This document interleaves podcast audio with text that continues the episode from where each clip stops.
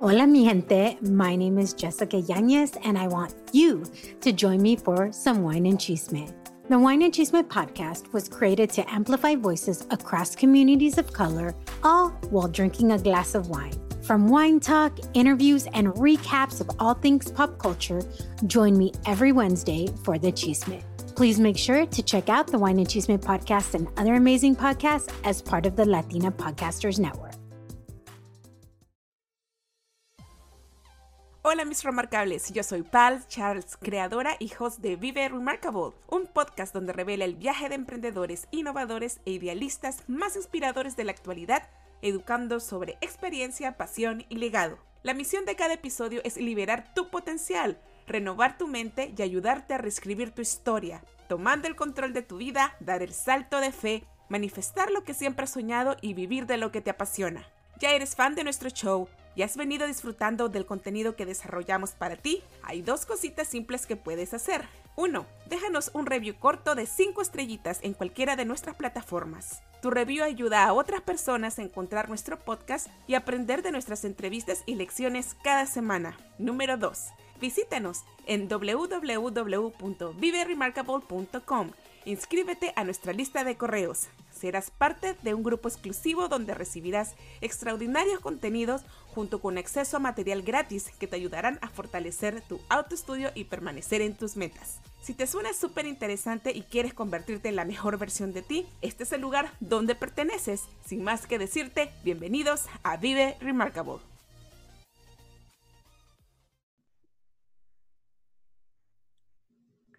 Antes de hablar, escucha. Antes de escribir, piensa. Antes de gastar, gana. Antes de invertir, investiga. Antes de criticar, espera. Antes de orar, perdona. Antes de abandonar, inténtalo. Antes de jubilarte, ahorra. Antes de morir, da. William A. Ward. Hola mis remarcables, yo soy Pal Charles y les doy la bienvenida a esta educadora historia remarcable donde mis amigos te inspirarán con sus increíbles experiencias y compartirán sus mejores hacks de vida que te ayudarán a ahorrarte tiempo, sudor y dolor. Pues lo único que queremos es ayudarte a elevar tu mejor potencial y servirte para que enfrentes las dificultades de la vida con más seguridad y empatía por ti misma. Cuando hablamos de hacer dinero y crear riqueza, muchos de nosotros quieren meterse debajo de la cama. Yo me incluyo no porque sea un tema tabú, más bien por la vergüenza y dolor de que se siente de no saber cómo administrar los recursos destinados a nuestra supervivencia, aún siendo adultos. Dicen por allí que el dinero no compra la felicidad, pero la realidad es que el dinero sí puede hacerlo. El tener dinero guardado representa libertad para crear, transformar y compartir. Con dinero en el bolsillo, ya no vives estresada pensando qué va a pasar mañana. Entonces el dinero compra paz y tranquilidad. Una vida en paz, permitiéndote desarrollar la mejor versión de ti y de la gente de tu vida, no tiene precio. Y es por, la, por las ganas de buscar de hacer dinero que nosotros nos metemos en muchos enredos sin educarnos. Pero déjame decirte que el hacer dinero es una habilidad y tenemos que aprenderla cuanto antes. Hay algunas personas que tristemente piensan, ¿por qué voy a ahorrar dinero si igual me voy a morir mañana? La realidad es que esas personas en la actualidad aún no han muerto y no tienen dinero para sobrevivir. Entonces, son ellas mismas quienes nos traen los sueños abajo cada vez que salimos con alguna idea emprendedora. ¿Crees que debemos de escucharlos? No, ¿verdad? Créeme, que después de esta historia remarcable pensarás dos veces antes de escuchar los consejos y comentarios de estas personas tóxicas del dinero.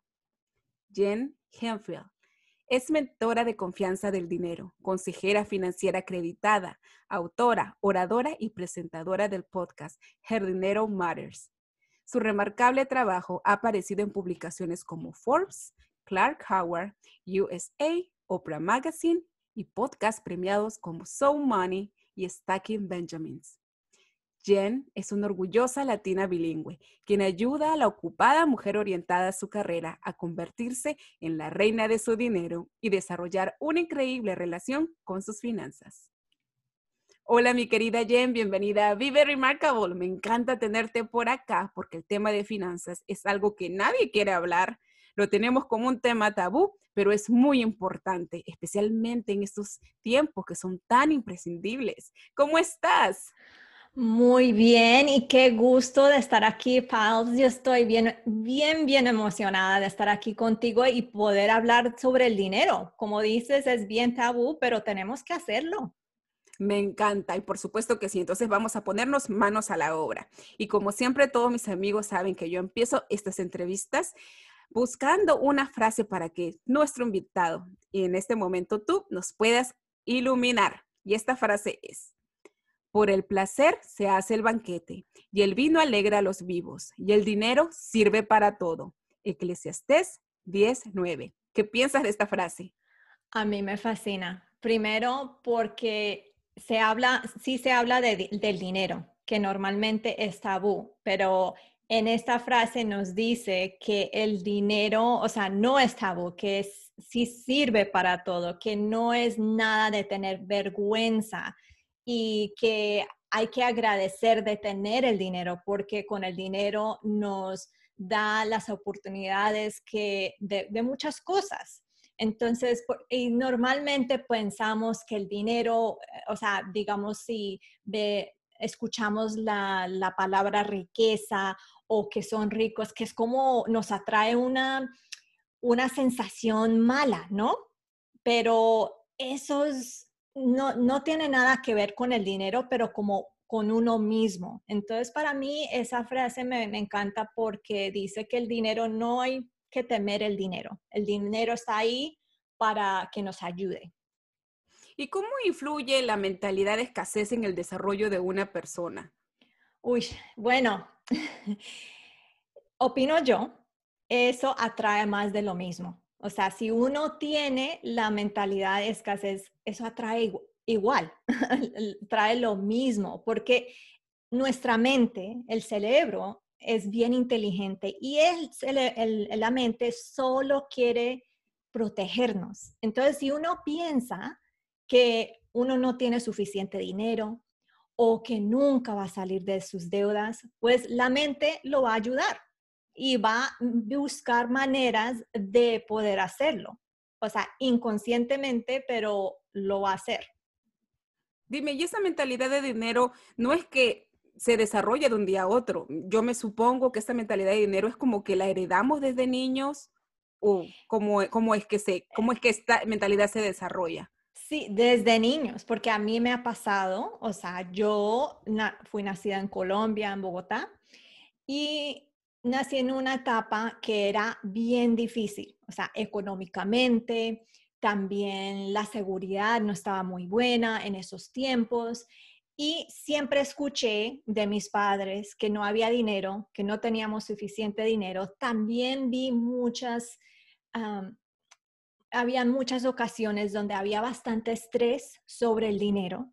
Entonces, eso uh, durante toda mi vida lo escuché entonces yo empecé a pensar así, que no hay suficiente dinero, que el dinero es bien, eh, o sea, manejar el dinero es bien difícil, todas las cosas negativas del dinero. Y lo que no me fijé bien hasta después es que yo estaba reciclando esos pensamientos cuando yo ya era adulta pero no, no me había fijado. Entonces estaba reciclando esos pensamientos y estaba siguiendo esos pasos, aunque estábamos en una, en una posición ah, financiera que era mejor que mis papás.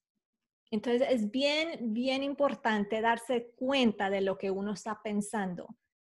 Pero, a ver, detállanos un poco más sobre esa experiencia, esa historia que, que, nos estás contando, ¿no? O sea, ¿qué, ¿cuál fue la experiencia de tu vida que te hizo clic, ¿no? Y te dijo, y tú misma te dijiste, ok, aguántate, yo no quiero hacer lo mismo que mis padres estaban haciendo, yo quiero tener una vida mejor. ¿En qué momento tú tomaste esa conciencia y dijiste, ok, vamos a darle su lugar al dinero y vamos a trabajar en esto? Claro, bueno, como te dije, yo escuché lo mismo toda mi vida, no había dinero. Entonces yo desde chiquita, yo era una de esas niñas que no les preguntaba a sus papás por nada del mundo porque ya me habían dicho, no hay dinero. Entonces cuando yo tenía 10 años, empecé a ganar un poco de dinero. Me dejaron cuidar a algunos niños. En esa etapa nos dejaban, ahora mismo no creo. No, es bastante difícil que le dejes a un niño así. Así, o ya, yo a los 10 años yo ya estaba cuidando bebés y yo estaba ganando dinero, ¿no?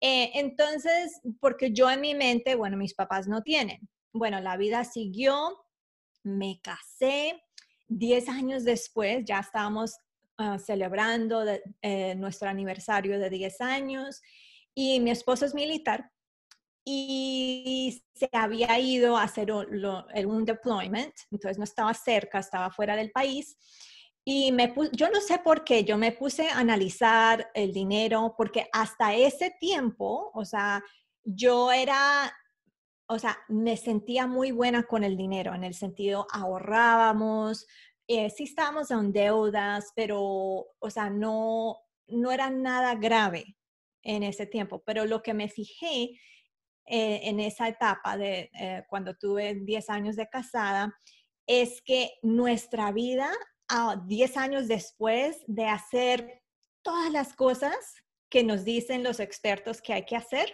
nuestra vida no había cambiado mucho. Y yo no entendía eso, porque yo dije, si he leído estos libros, si estoy haciendo lo que me dicen, ¿por qué seguimos en deudas? ¿Por qué nuestra cuenta de ahorros, o sea, sube y después baja? Ah, ¿Por qué seguimos em, eh, también sacando de nuestra pensión, o sea, lo que el 401k, estamos sacando prestado, porque estamos en esa posición. Entonces, de ahí yo no sé, eh, me puse a investigar, me hice muchas preguntas, tenía mucha vergüenza porque mis familiares, mis amigos, o sea, siempre me preguntaban cosas del dinero porque me veían como la persona que era bien eh, o sea, experta en el dinero porque sabían que leía mucho, que eso era bien importante para mí. Entonces tenía mucha vergüenza porque yo sabía la realidad. No es que era muy mala, pero no habíamos movido mucho. O sea, o sea del, el progreso no era mucho. Y cuando me puse a preguntar, ok, ¿qué es lo que falta? ¿Qué es lo que estoy haciendo mal? Y no era que estaba haciendo las cosas mal, es que no me había fijado de lo que estaba pensando. Y de ahí, porque cuando uno pregunta, las, las respuestas salen. Eh, por alguna razón, eh, un, libro que se llama en inglés The Secrets of the Millionaire Mind, eh, y el autor es T. Harv Eker.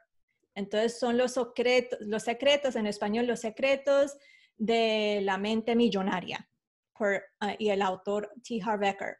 Por alguna razón, ese libro se me enfrentó, yo no sé cómo, yo creo por hacerme todas estas preguntas. Y al, leer ese libro, wow, esa me cambió la vida. En el sentido, no me volví millonaria, pero me...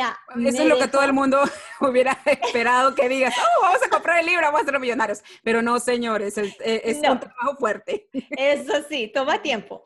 Pero lo que me cambió la, la vida en el sentido que yo me di cuenta que mis pensamientos me estaban, eh, estaban ah, haciendo como una pausa larga en el progreso.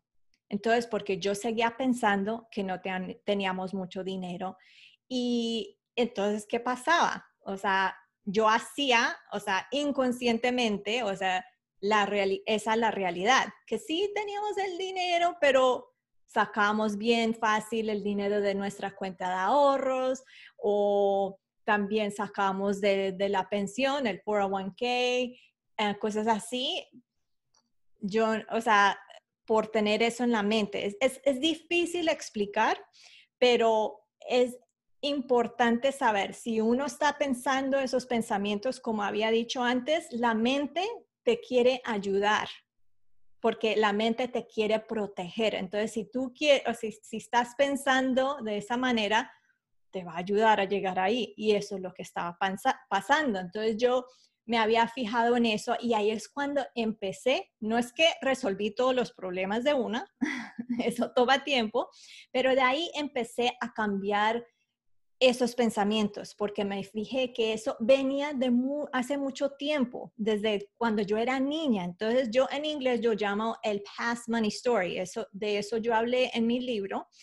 Entonces yo me fijé que teníamos una historia pasada de, de dinero y tenemos una historia en el presente y tenemos que comparar, o sea, cómo se comparan. O sea, si son las mismas, si, si es la misma historia o si algunas cosas han cambiado. Si es la misma historia y en el pasado son cosas como negativas, hay que, hay que cambiar esas cosas porque, porque o si no, no es que no, o sea, no es que vas a fallar con el dinero, pero el progreso que te mereces, las cosas que te mereces, va a ser más lento o quizás no llegas, quién sabe, ¿no? Entonces, eso es bien importante fijarte porque también eh, y, sabemos que la educación financiera casi no existe. Sí, sí estamos ahí más o menos, pero casi no existe. Entonces, lo que dicen normalmente al enseñar la educación financiera,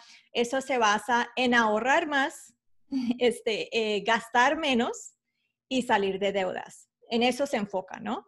Pero lo que no dicen es que hay que tener, saber nuestra, lo que estamos pensando, o sea, en el sentido de la mentalidad, ¿no? Si tenemos una mentalidad escasez o qué. Entonces, de eso no se habla. Y esa parte, en mi opinión, eh, es em, una parte bien grande. Si tenemos un, yo digo en, inglés el money headquarters, si tenemos una casa y la casa, o sea, le empiezan a construir la casa eh, en la base, eso tiene que ser muy, muy fuerte, ¿no? O si no lo, lo, hacen fuerte, la casa se cae, ¿no? O va a tener muchos problemas.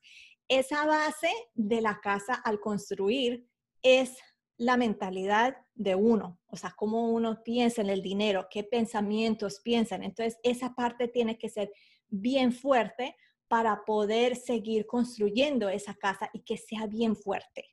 Dime, y claro, tú estás hablando de un tema bastante fuerte porque hay muchas personas que quieren tener plata pero no quieren cambiar esa mentalidad. Pero junto con esa mentalidad también hay una emoción que nace y esa es la, especialmente las mujeres profesionales, como acabas de decir que tú también teniendo bastante recorrido y bastante manejo de dinero sentías eso lo que es la vergüenza y la culpa, ¿no? Especialmente cuando somos los responsables, las administradoras, ah, bíblicamente, espiritualmente o prácticamente somos las administradoras del hogar. Dime tú, ¿cómo, cómo, ¿por qué crees que las mujeres siempre se autoculpan por esa situación, que no alcance el dinero en la casa? ¿Y qué es lo que en ese momento el hombre está haciendo? ¿Cuál es el papel del hombre? Bueno, porque nosotras como mujeres nos sentimos encargadas de todo. O sea, nosotras siempre estamos cuidando a todo el mundo, casi no nos cuidamos a nosotras mismas y es por eso nos, sentimos encargadas de todo porque hacemos mucho en la casa. No es decir que los hombres no hacen nada, pues también depende de, del hombre, ¿no? Pero, y, eso estoy, o sea, tengo humor, ¿no? O sea, no es que aquí no estoy hablando muy bien, bien seriamente, pero entonces, como, como había dicho, las mujeres, nosotros como mujeres, nosotros nos encargamos de todo. Y, y con el dinero, o sea, a veces hay mujeres que no, no, les gusta manejar el dinero, pero también quizás les da vergüenza porque eso trae como una sensación que eh, de, de no saber manejar las cosas bien, aunque no es necesariamente eso, puede ser muchas cosas. Y los hombres, ellos tienen más confianza en, ellos mismos. Las mujeres en general, ¿no? En general, no estoy hablando de todas las mujeres, pero en general las como mujeres nosotras no tenemos esa confianza que los hombres tienen en ellos mismos. Entonces ellos caminan con más confianza y las mujeres no. Entonces lo, todos los que ellos hacen no lo piensan mucho y nosotros como mujeres lo pensamos demasiado, ¿no? y opino que es por eso. Pero acabas de decir algo interesante, porque al final de cuentas, ellos dicen que nosotros somos las que tenemos que administrar las cosas del hogar, pero cuando tú les mandas a ellos, por ejemplo, hacer una compra, Ellos no se dan cuenta de los precios, ellos tan solo te traen lo que ven y ya. Y es diferente, ¿no? Una mujer siempre con su lista, con sus cositas. Sí, es muy, muy interesante lo que acabas de decir. Y con los hombres hay que detallar todo, ¿no? Oh, totalmente, totalmente. Sí, hasta es más, con la plata, sabes que solo te vas a gastar esa cantidad y se acabó. O yo siempre molesto a mis, a mis hijos y a mi esposo. Yo digo, bueno, aquí está la comida, todo está lado al lado. Y yo, pero ¿por qué no comieron esto? Oh, es que no los vimos. Y yo, ay, no. Sí, pero es increíble. Tenía que decir, está el arroz, el pollo, el yo no sé qué. Tengo que decir esos detalles o si no. Y qué increíble que eres, porque tú eres la única reina de verdad rodeada de tantos varones. Yo creo que eso, ese es tu mejor entrenamiento.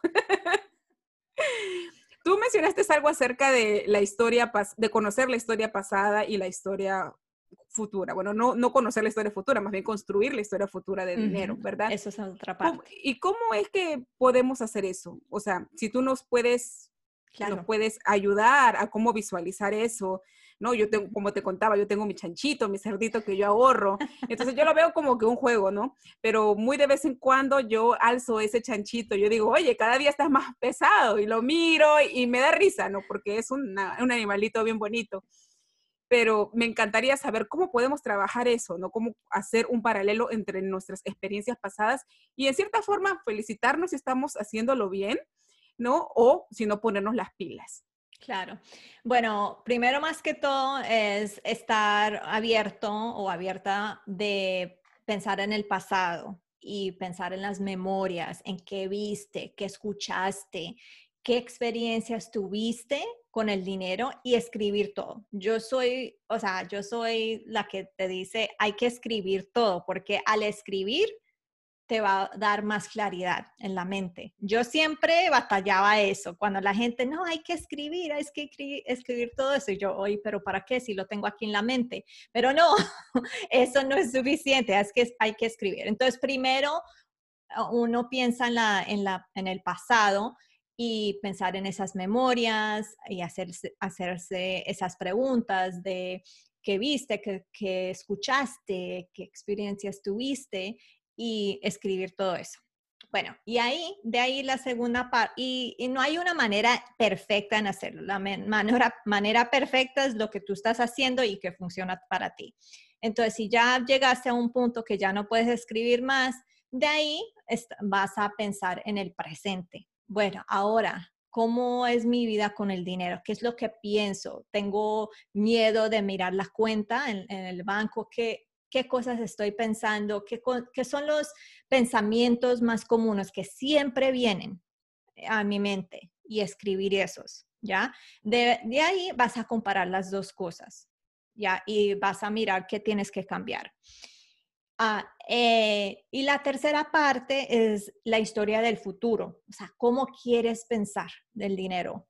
Eh, te quieres levantar y estar alegre, eh, de no tener nervios acerca del dinero, cómo quieres vivir, en qué casa quieres vivir, ah, qué tipo de carros, o sea, todo lo que quieres tener hay que escribir o si quieres dibujar también, yo no soy muy buena para dibujar.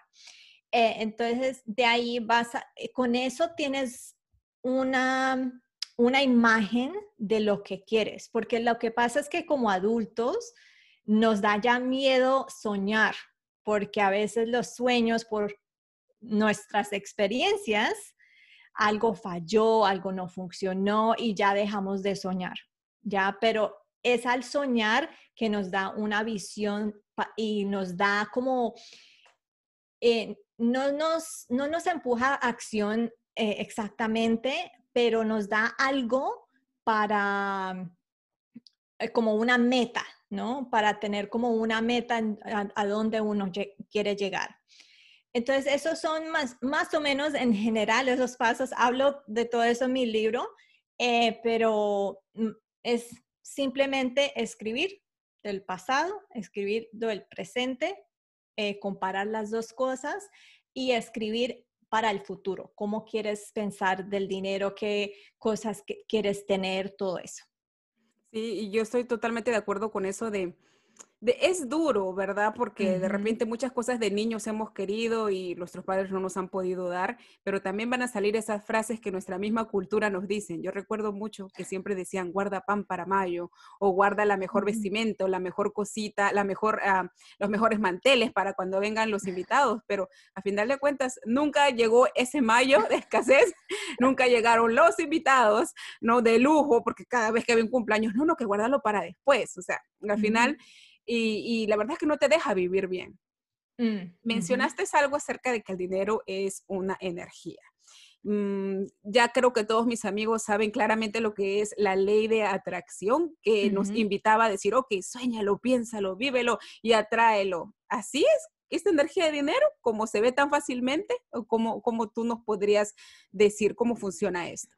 Sí, o sea, es así tan fácilmente, pero el problema es que pensamos que sí, es, ah, o sea, que las personas piensan, bueno, es una energía, hay que pensar en la mente, pero hay que seguir en acciones, porque el dinero te está esperando, es como, y quiere, o sea, está esperando tus órdenes. El dinero no va a ser, o sea, no puede hacer lo que si uno no lo ordene a, a, ahorrar. O sea, si uno quiere que el dinero lo, lo, vas a poner para ahorrar y que te sirve de esa manera, el dinero no sabe esas cosas, ¿no? Por eso los pensamientos son tan fuertes y tan, o sea, poderosos. Entonces, sí, eso empieza en la mente, por eso es una energía, pero sigue en las acciones y ese dinero quiere que, que o sea, ese dinero quiere trabajar para ti, pero la única manera que el dinero puede trabajar para ti es que seas un buen jefe o una buena jefa para el dinero. Me encanta. Entonces, para visualizarnos un poco mejor, si tuvieras que graficarnos cómo luce la energía de dinero en una persona, en algo material, ¿cómo sería para ti? Yo diría como una reina. ¿No? yo siempre hablo de la reina del dinero, yo siempre en mi podcast, este, como una reina que tiene esa confianza en ella misma, que sabe lo que quiere y que empieza a dar, o sea, o sea no las órdenes que en, una mala, en una mala manera, pero órdenes en el sentido que Ah, sabe que si eh, ah, las órdenes va a ayudar a largo plazo, o sea, eh, a las metas, eh, en todo. Entonces yo diría una reina. Qué hermoso, de verdad. Entonces, si tú podrías traer esa reina, materializarla en un ser humano, ¿cómo lo sería una mujer que tiene el control de su dinero? Eso sería em, una mujer sin miedo. Claro, que a veces vamos a tener el miedo. Somos humanos y las cosas van a pasar.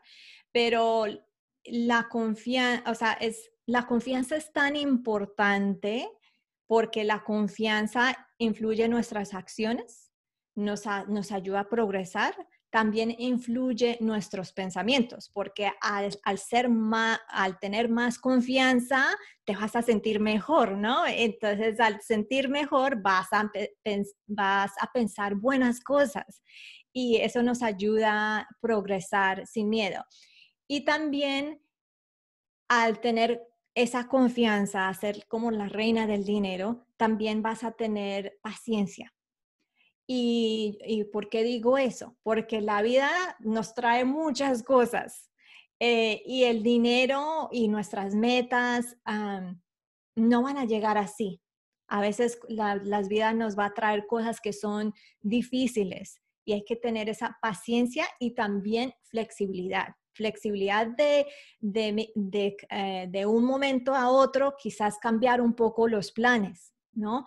quizás, este, si, digamos, especialmente en los tiempos que estamos viviendo ahora, tenemos que tener esas tres cosas, la confianza en uno mismo, la paciencia, porque en estos tiempos eso, eso sí es un test, ¿no? De tener esa paciencia y la flexibilidad, porque no sabemos qué tanto esto va a durar de la pandemia. Entonces tenemos que tener esa paciencia, tenemos que tener la flexibilidad que quizás si algo pasa, alguien en la casa este, pierde el, trabajo, y, el dinero no, es lo que era antes, entonces hay que tener, eh, flexibilidad en cambiar lo que uno está haciendo, la manera de pensar, cambiar eh, cómo está manejando el dinero, ah, cómo está gastando y, tener esa confianza que, bueno, las cosas van a salir bien, quizás no como uno quiere, pero van a salir al tener paciencia, este, flexibilidad y confianza y seguir, o sea, tomando esas acciones que uno necesita hacer. Mira, esta pregunta no estaba dentro de, de lo que estaba planeado, pero creo que es muy importante. ¿Tú crees que esta habilidad de generar dinero está relacionada con la habilidad de saber vender? Eh, buena pregunta. Yo creo que sí, porque nosotros, o sea, cuando tú hablas de vender, nosotros siempre, o si estamos vendiendo algún producto, o si estamos vendiendo nosotros mismos en el sentido de eh, cuando estamos aplicando a un trabajo, tenemos que tener esas calidades, esa confianza de, y también saber que valorar, o sea, valorar a nosotros mismos para saber que, hay que comunicarse con la otra persona. Si es el producto, un producto que estás vendiendo, si es un servicio, si es, eres tú en el sentido que estás aplicando para un trabajo. Entonces, nosotros siempre en, un sentido estamos vendiendo, ¿sí? O sea, vendiendo eh, nuestras ideas, quizás no es nosotros mismos, porque yo no, no, nos estamos vendiendo, pero nuestras ideas. Bueno, déjame decirte que hay gente que está haciendo mucho dinero vendiéndose ellos mismos. Bueno, es otro tema. Bueno, eso es otro tema. sí, no, eso sí es verdad, pero en el sentido de vender nuestras ideas y, y porque tenemos que ah, valorizarnos, ¿no? Nosotros mismos y al valorizarnos, eh, vamos a poder ah, negociar mejor, ganar más dinero en el sentido de en el trabajo o lo que estás en el, en el negocio de uno, lo que sea. Sí, me encanta. Me encanta que nos hayas respondido esa, esa, pregunta porque muchas veces las personas dicen, ay, pero es que tengo que vender, me da vergüenza o vender es para pobres. Yo no entiendo por qué, pero mm. en muchos eh, países de Latinoamérica relacionamos el que vender es una ocupación de pobres cuando no es así. Y creo que todos deberíamos de aprender a vender en cierta forma desde muy pequeños para que se haga algo tan normal. Y con esto quiero preguntarte, ¿por qué crees que es tan difícil que la cultura latina se eduque en temas de dinero y finanzas? Pues yo, una de las razones es nuestra fe en Dios, que Dios va a proveer todo. Entonces nos rezamos y, Dios nos va a proveer. Eh, claro que yo sí tengo mi fe en Dios, y, pero eso no es todo. O sea, sí hay que tener esa fe, pero también hay que tomar algunas acciones. Entonces yo creo, o sea, en la comunidad latina, nuestra religión es bien importante.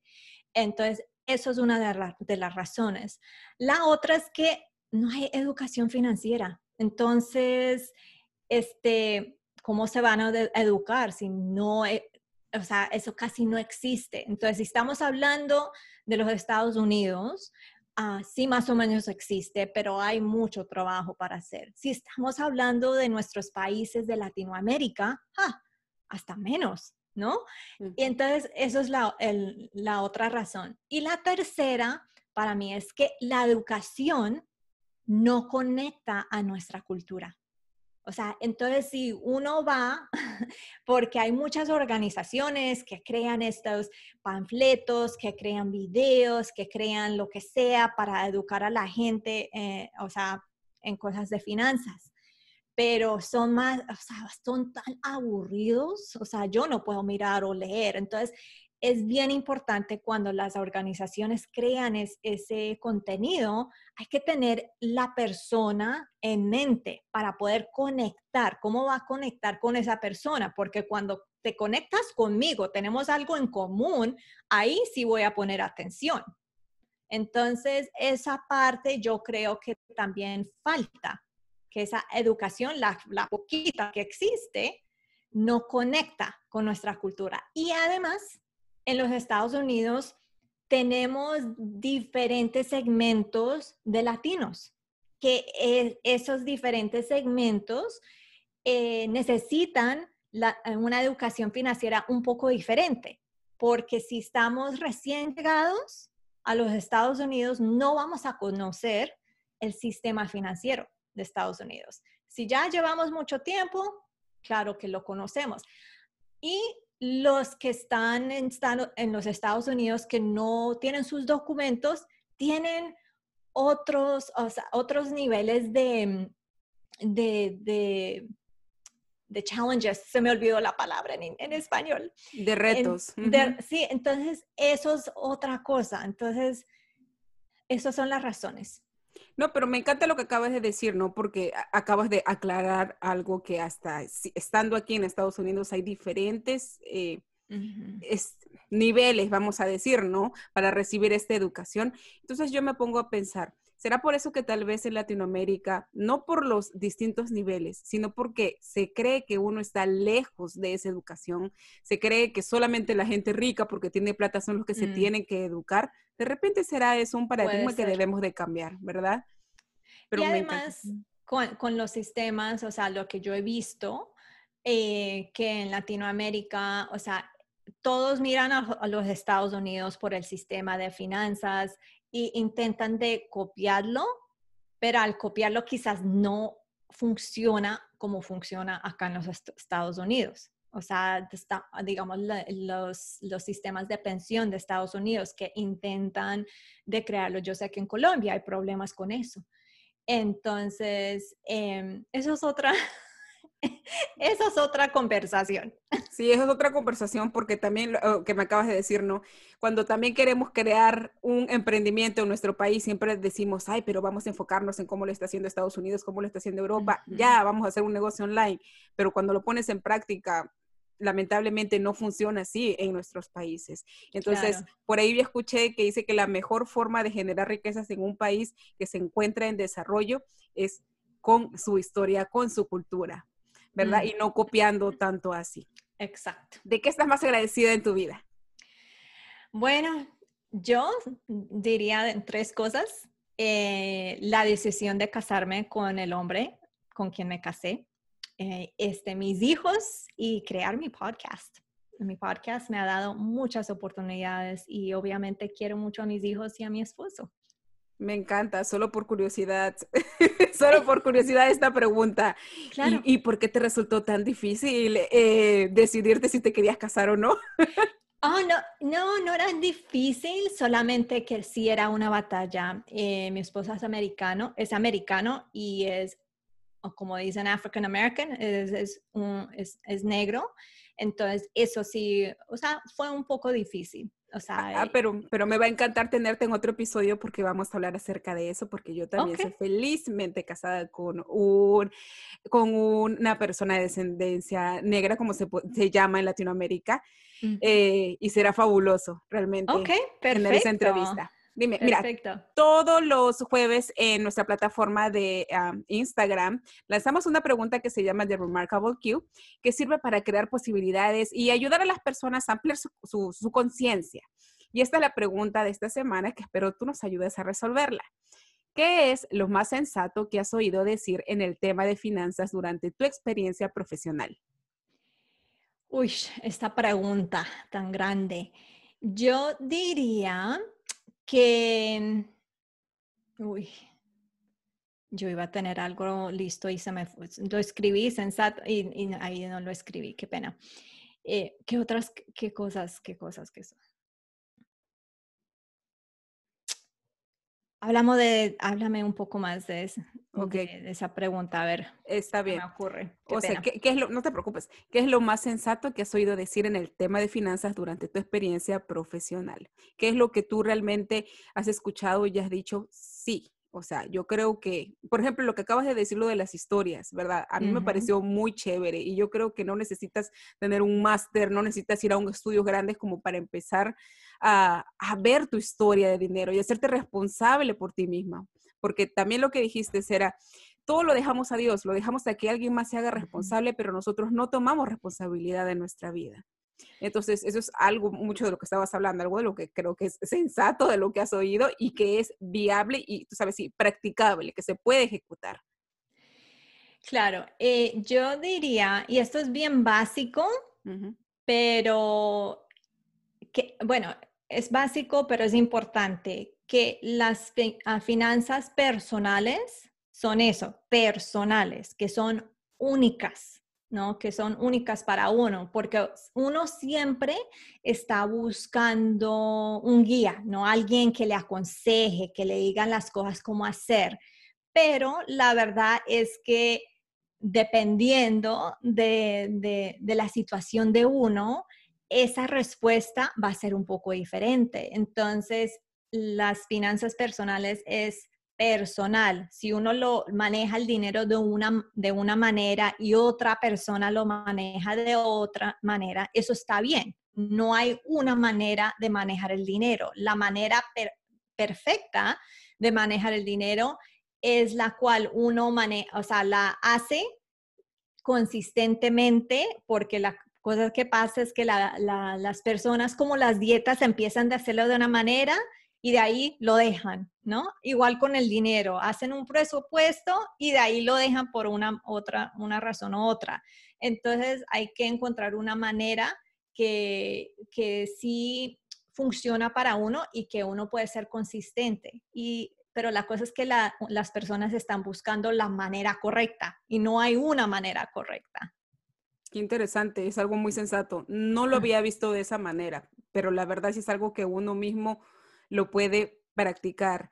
Y por ejemplo, eso sucede mucho en las familias, ¿no? A veces hay familias que manejan terriblemente mal las mm. finanzas y eso heredan también los hijos. Pero siempre tiene que haber alguien que diga, aguanta, no es la forma que yo tengo que copiar, puedo hacer mi forma y la forma correcta. Y también tener confianza en eso, eso es la otra parte, ¿no? También. Nos, ¿Sabes qué? Es que nos falta mucho, mucho trabajo por, por desarrollar, por redescubrirnos.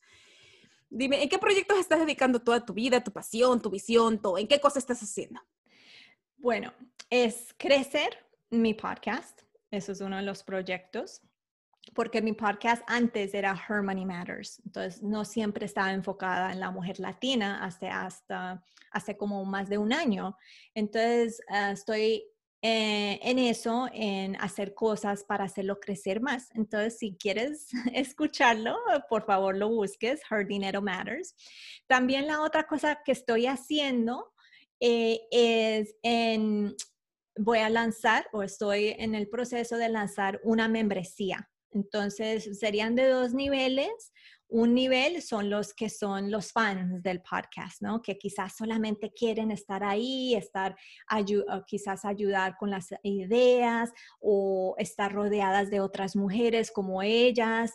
Y el segundo nivel es más como eh, eso, pero quieren aprender algunas cosas, quieren, quizás necesitan un, un, poco de ayuda. Entonces estoy trabajando en eso fuertemente de poder lanzar, lanzar esa membresía o los dos niveles.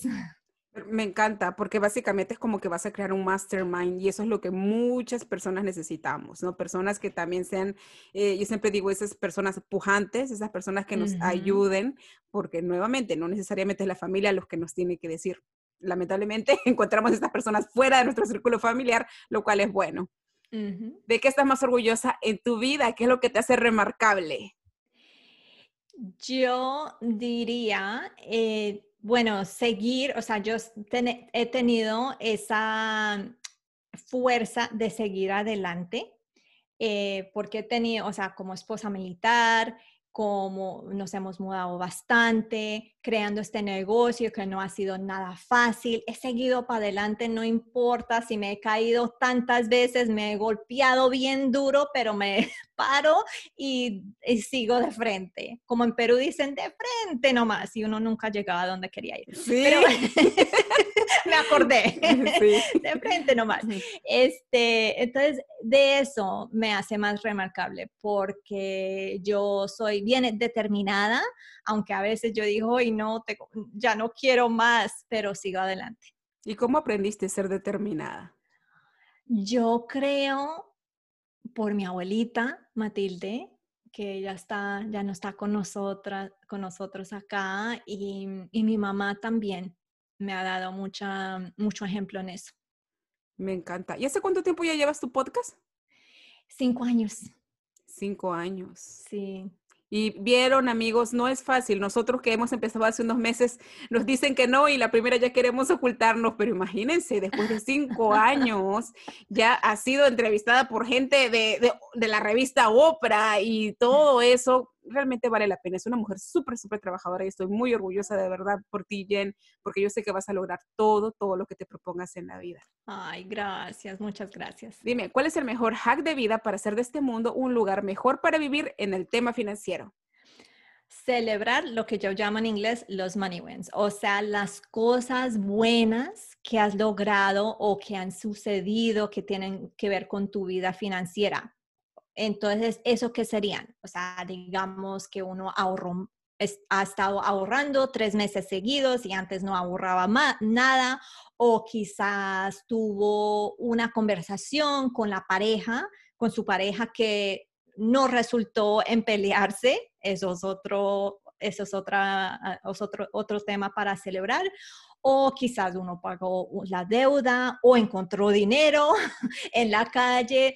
Todos esos son ejemplos de cómo celebrar lo que yo digo en inglés money wins. Entonces son las cosas buenas que has logrado o que te han sucedido. A veces tienen que ver directamente con el dinero, a veces son indirectamente, porque eso para mí es supremamente importante tener y tenerlos escritos en un lugar, porque cuando la vida te da algo, un golpe y la vida es difícil, es solamente, solamente mirar esa lista que has creado, que sigues creando y te da como energía, como te da confianza, te da alegría en vez de estar así decaída, ¿no? Entonces, para mí, eso es el mejor hack.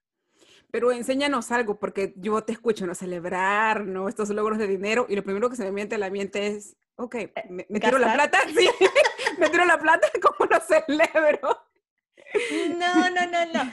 Celebrar es, es básicamente, se puede poner uno a bailar, estar alegre, estar orgulloso de uno mismo. Sí, también se puede, o sea, o sea, ahí gastar un poco de dinero, pero obviamente no todo, porque si uno estaba ahorrando bien, no hay que gastar todos los ahorros, ¿no?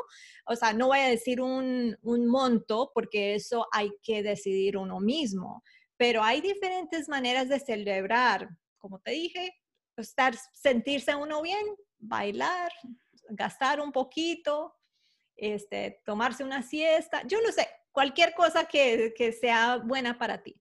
Dime, ya hablando un poco, bueno, ya vamos a terminar esta entrevista, pero yo sé que tú eres una mujer de bastante fe, nos acabas de decir que crees mucho en Dios y todo. ¿Tú cómo ves que las personas diezmen o que den una ofrenda? ¿Tú lo ves esto como un ritual para generar más dinero en su vida?